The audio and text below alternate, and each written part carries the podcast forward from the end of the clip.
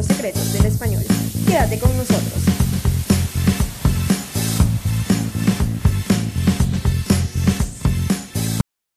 ¿Y cómo está mi gente linda de Español sin Fronteras? Bienvenidos una vez más a este podcast en donde el protagonista es el español. Estamos en el episodio ya número 9.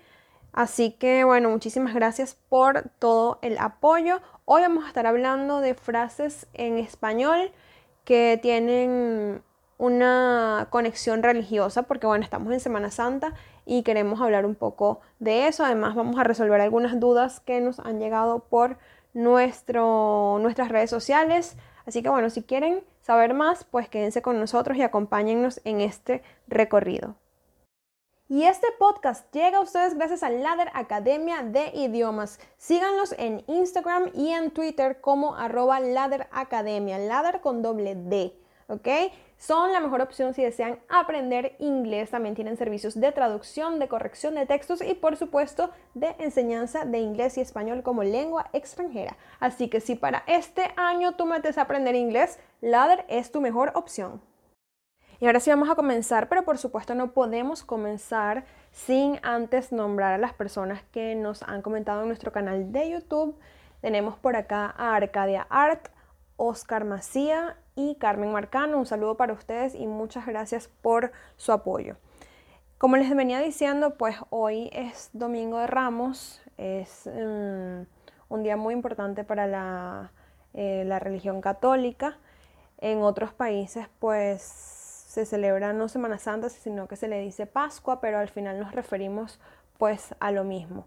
Esto, este episodio está saliendo, bueno, calientito, casi sin edición. Igual sí hay que editar como que algunas partes, pero está saliendo, prácticamente está grabando 3, 4 horas antes de, que sea publicado. Así que bueno, eh, decidimos incorporar hoy Domingo de Ramos algunos, eh, algunas expresiones de origen religioso, porque la idea también es que vayamos de acuerdo a, a lo que está pasando. Por ejemplo, cuando hubo el, cuando fue la, la, cuestión fuerte, el pico fuerte del coronavirus, hablamos también de algunos libros que íbamos a recomendar para la cuarentena y vamos a tratar de hacerlo así porque la idea de este podcast no es que ustedes se sientan en, no sé, en una clase ni nada por el estilo, sino que lo sientan más como una conversación entre, entre nosotros y, y bueno, y que de alguna manera les quede algo y que podamos aportar algo para ustedes. Y por supuesto ustedes también para nosotros, porque cuando nos escriben, cuando nos comentan, cuando así cualquier cosa, cualquier pequeño comentario por, por pequeño que parezca, para nosotros también es eh, motivo de crecimiento y pues de, nos hacen, como les dije el episodio pasado, nos hacen pensar, buscamos y eso es muy, es muy importante. Entonces buscamos algunas expresiones que tienen origen religioso y la primera por supuesto es santiamén, en menos de un santiamén, es decir, algo que se hace muy rápido. Esta expresión, según esta página etimologías de chile.net, esta es la, la página donde lo estoy sacando, dice que antiguamente las misas se rezaban en latín y cuando se terminaban las oraciones, la señal de la cruz o como la gente se persigna era, voy a leer textualmente en latín, perdonen el latín, perdonen mi latín, pero bueno, in nomine patris Filis Spiritus Sancti, amén. O sea, en nombre del Padre, del Hijo y del Espíritu Santo, amén. Entonces, aquí podemos ver cuando termina la oración Santi, amén, em, que da lugar luego a Santi, amén. De ahí salió la palabra Santi, amén según esta palabra, según esta, esta página, para referirse a algo que se hace muy rápido y al instante. Y bueno, para mí tiene bastante sentido. Esta página, em, según entiendo, es de una universidad chilena. Así que bueno, pueden consultarla cuando quieran, pero para mí tiene todo el sentido del mundo porque realmente Santi Amén, o sea, Santi de Santos, Amén, bueno, Amén, que es de, para, que se usa para cerrar todas las, las oraciones. Así que tienen por allí la primera. También encontré un artículo que tiene varias expresiones que vienen pues de, tienen ese origen religioso, esa carga religiosa. ser un Judas o ser más falso que un Judas.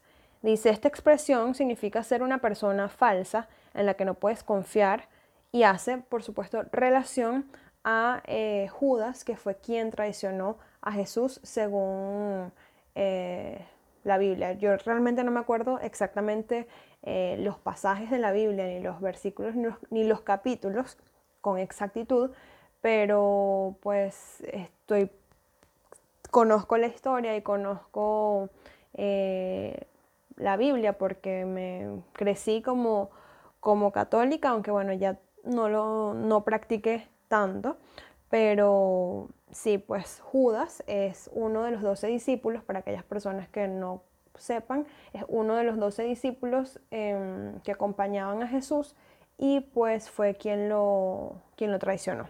Así que de aquí viene esta expresión ser un Judas o ser más falso que un Judas.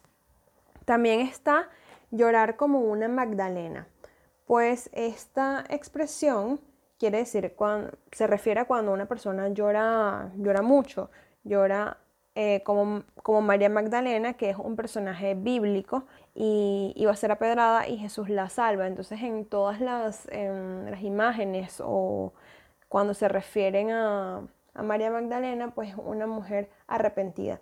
Con respecto a esto, María Magdalena consiguió otra información muy interesante, y es que Magdala es una es una ciudad. Y es posible, es posible que Magdalena se refiera a una mujer de Magdala.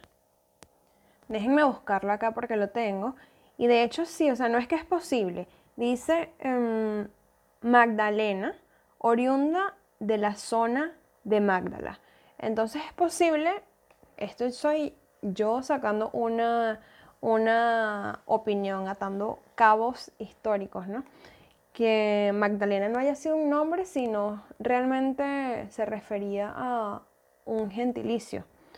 Pero bueno, eso no me corresponde realmente ahorita en este, en este momento. Lo que sí es cierto y comprobado es que Magdala pues es una, es una ciudad que se encuentra ubicada entre la orilla occidental del mar de Galilea y la base del monte Arbel. Dice en la página oficial de, esta ciudad, que es magdala.org, la pueden consultar cuando, cuando gusten. Dice que esta ciudad es conocida en las fuentes cristianas como la patria de María Magdalena, porque su nombre se menciona al menos 12 veces en los evangelios como una de las mujeres que acompañaban a Jesús y sus discípulos. Bueno, esto sí ya lo, ya lo sabíamos, pero Sí, esto me dejó muy impresionada porque no tenía ni idea de que Magdala era una, un lugar. Pensé, no sé, pensé que Magdalena solo, solo era un nombre, pero pueden ver que también se les dice así a las personas oriundas de esta ciudad.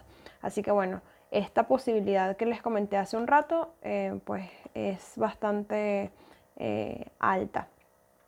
Vamos con la otra que dice, eh, la otra expresión, meter el dedo en la llaga. Meter el dedo en la llaga es como, es como tocar un tema que no es de agrado para la persona con la que estás hablando, sabes que le incomoda y sigues tocando el tema, sigues eh, poniendo presión, entonces es como eh, lastimar, como lastimar a eh, adrede, ¿no? A esta persona, meter el dedo en la llaga. Y bueno, según este artículo, voy a decir la página porque de aquí lo estoy sacando, dice betterinspanish.es. Eh, e, Esa es la página de donde lo estoy sacando. Creo que vale la pena pues citar de dónde estoy sacando la información. Entonces, según esta página, meter el dedo en la llaga es una expresión que viene pues de la Biblia cuando Jesús resucitó y Santo Tomás, que era otro de los discípulos de Jesús, al no creer en su resurrección, tocó las llagas para verificar que era verdaderamente Jesús.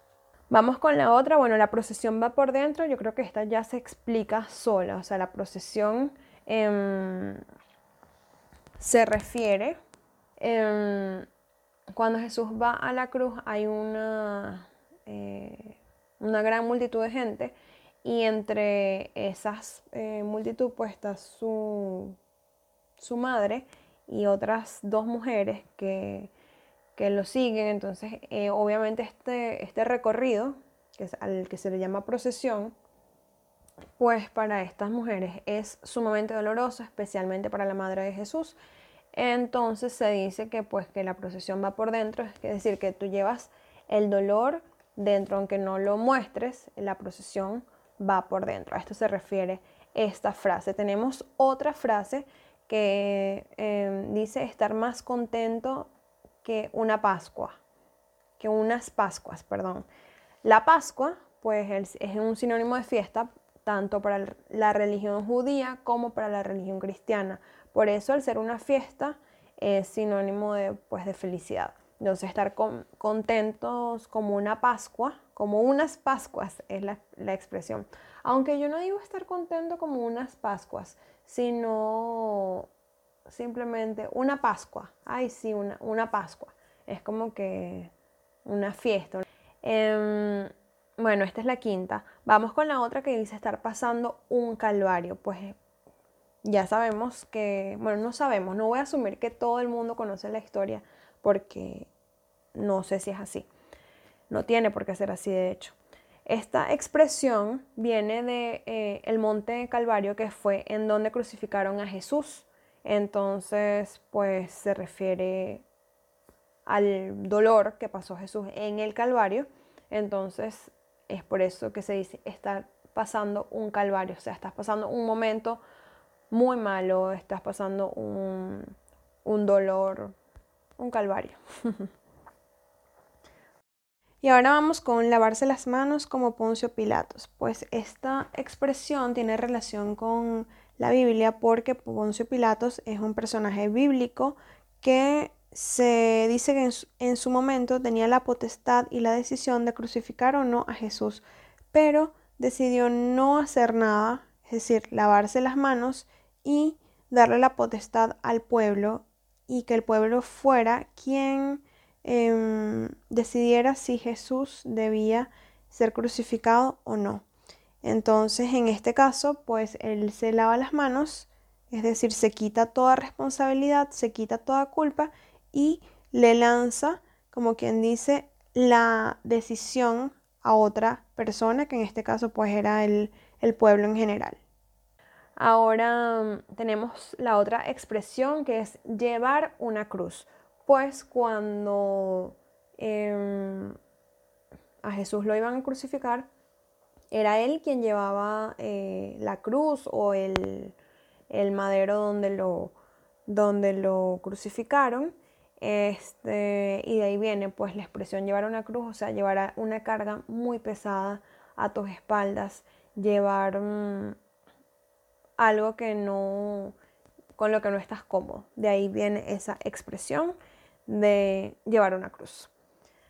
Vamos con la otra y dice estar hecho un Cristo. Esta la he escuchado muy poco realmente pero tengo acá, según esta página, y se refiere a estar destrozado.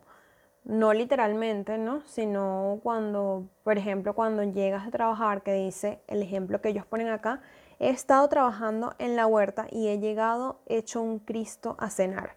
Y se refiere pues eh, a, que Cristo o Jesús después de, de mm, su camino a la crucifixión, como tenía que llevar pues la cruz y todo, todo este tema, llegó lleno de heridas y lleno de llagas. Por eso se dice estar hecho un Cristo.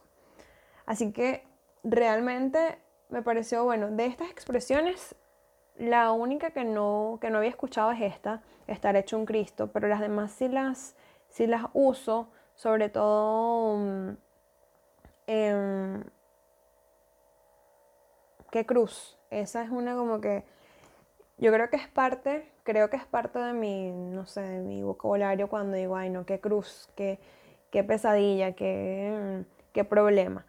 Pero espero que les haya gustado. Además de esto, de estas expresiones pues religiosas, también quería compartir con ustedes algunas dudas que nos han ido llegando a nuestras redes sociales y a nuestro pues privado. Y voy a tratar de hacerlo siempre porque me parece que a la gente le gusta mucho cuando hablamos de el uso del español, cuando hablamos de ciertos truquitos para pues para mejorar nuestra nuestra capacidad para identificar palabras que no están escritas correctamente y todo el tema. Así que vamos a hablar, vamos a cambiar un poco la manera en la que hemos venido haciendo los episodios y vamos a incorporar siempre eh, dudas, dudas que nos lleguen y sugerencias, porque también nos hacen bastantes sugerencias que, ay, ¿por qué no hablan de esto? ¿Por qué no hablan de, este tema? Mencionen este tema. Así que tengo acá el primero, que nos preguntaron que cómo saber cuándo se escribe aún con tilde y cuándo se escribe aún sin tilde. Bueno, la, yo tengo un truco personal y eso les puede servir muchísimo y es que cuando puedes sustituir la frase en la frase, la palabra aún por todavía, en ese caso le pones tilde. Por ejemplo, aún no he editado el podcast. Ese aún lleva tilde porque me estoy refiriendo a que todavía no he editado el podcast. Entonces ese es mi truco personal. Cuando se puede sustituir por todavía, le colocas tilde. Ahora, está el aún sin tilde que no significa todavía, sino que puede significar em, varias cosas, incluso eh, puede significar incluso, puede significar hasta, puede significar también o siquiera o ni siquiera. Les doy algunos ejemplos que tengo acá de un libro que tengo del Centro eh, Virtual Cervantes que se llama eh, Las 500 dudas más frecuentes del español y no es del Centro Virtual, es del Instituto Cervantes. Yo parezco la promotora del Instituto Cervantes de verdad que sí, pero realmente es muy bueno. Yo lo recomiendo muchísimo porque hacen un trabajo increíble. También hay una página que se llama Fundeo, que es la Fundación de Español Urgente, que siempre comparten pues em, dudas con respecto al, al uso de, del idioma español. Y por supuesto en la página de la Real Academia Española pueden encontrar el diccionario panhispánico de dudas que valga la redundancia, es un diccionario para aclarar dudas frecuentes del español.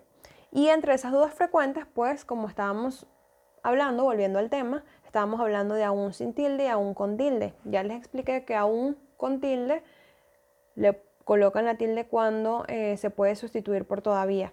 Y les doy un ejemplo cuando no lleva tilde. Por ejemplo, este ejemplo, como les digo, lo saco de este librito. Dice, aún los más inteligentes fracasaron. Es decir, hasta los más inteligentes fracasaron. Incluso los más inteligentes fracasaron.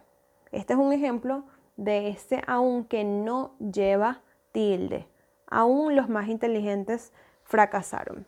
Tenemos otro que dice, aún lesionado jugó un buen partido. Es decir, incluso lesionado jugó un buen partido. En este caso, pues no se le coloca tilde, solo se le coloca tilde cuando em, se puede sustituir por todavía. Ese es mi, truquito y bueno, de hecho aquí también lo dicen, lo mencionan que cuando lo pueden sustituir por todavía, pues no es necesario la tilde. Ahora vamos con los porqués. Esta es otra. Como saben, en español hay varias maneras de escribir eh, por qué o por qué. Vamos con el primero. ¿Por qué? Separado y con tilde, se refiere a una forma compuesta de la preposición por y el interrogativo o exclamativo que. Y se utiliza simplemente para em, oraciones interrogativas o exclamativas. Estas pueden ser tanto directas o indirectas. Es decir, si yo pregunto, ¿por qué no viniste a la fiesta? Ese por qué tiene que ir separado y con tilde porque estás haciendo una pregunta. ¿Ok? Es muy importante que cuando hagan preguntas sepan inmediatamente que tienen que separarlo y ponerle la tilde. Cuando eh, hay expresiones exclamativas, ¿por qué barriza? Bueno, una expresión un poco más criolla se diría como ¿por qué? No, es que no lo voy a decir porque capaz me están escuchando niños. Vamos a ponerlo como lo dicen los puertorriqueños, creo que lo dicen así. ¿Por qué diantres? ¿Por qué diantres? Em, ese por qué va separado y con tilde, ¿ok?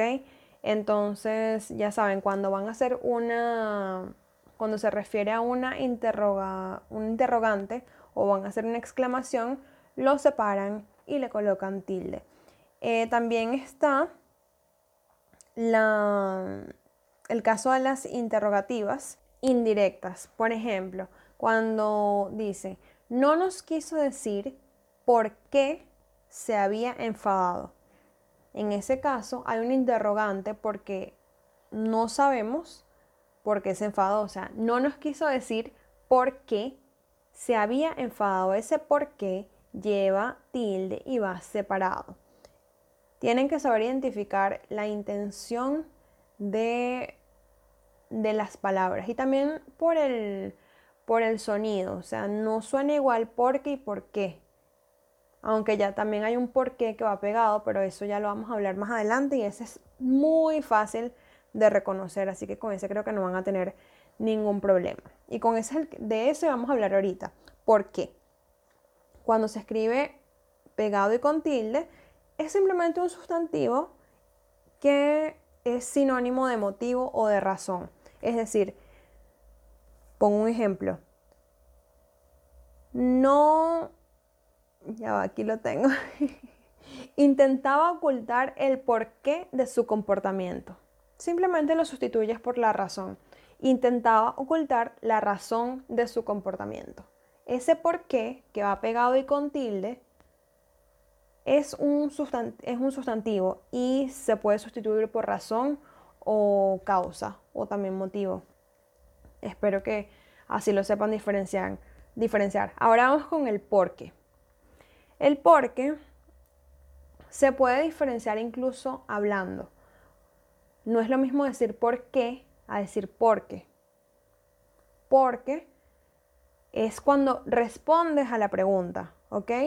Cuando lo pueden sustituir con ya que o pues o puesto que. Entonces lo escriben sin tilde y pegado.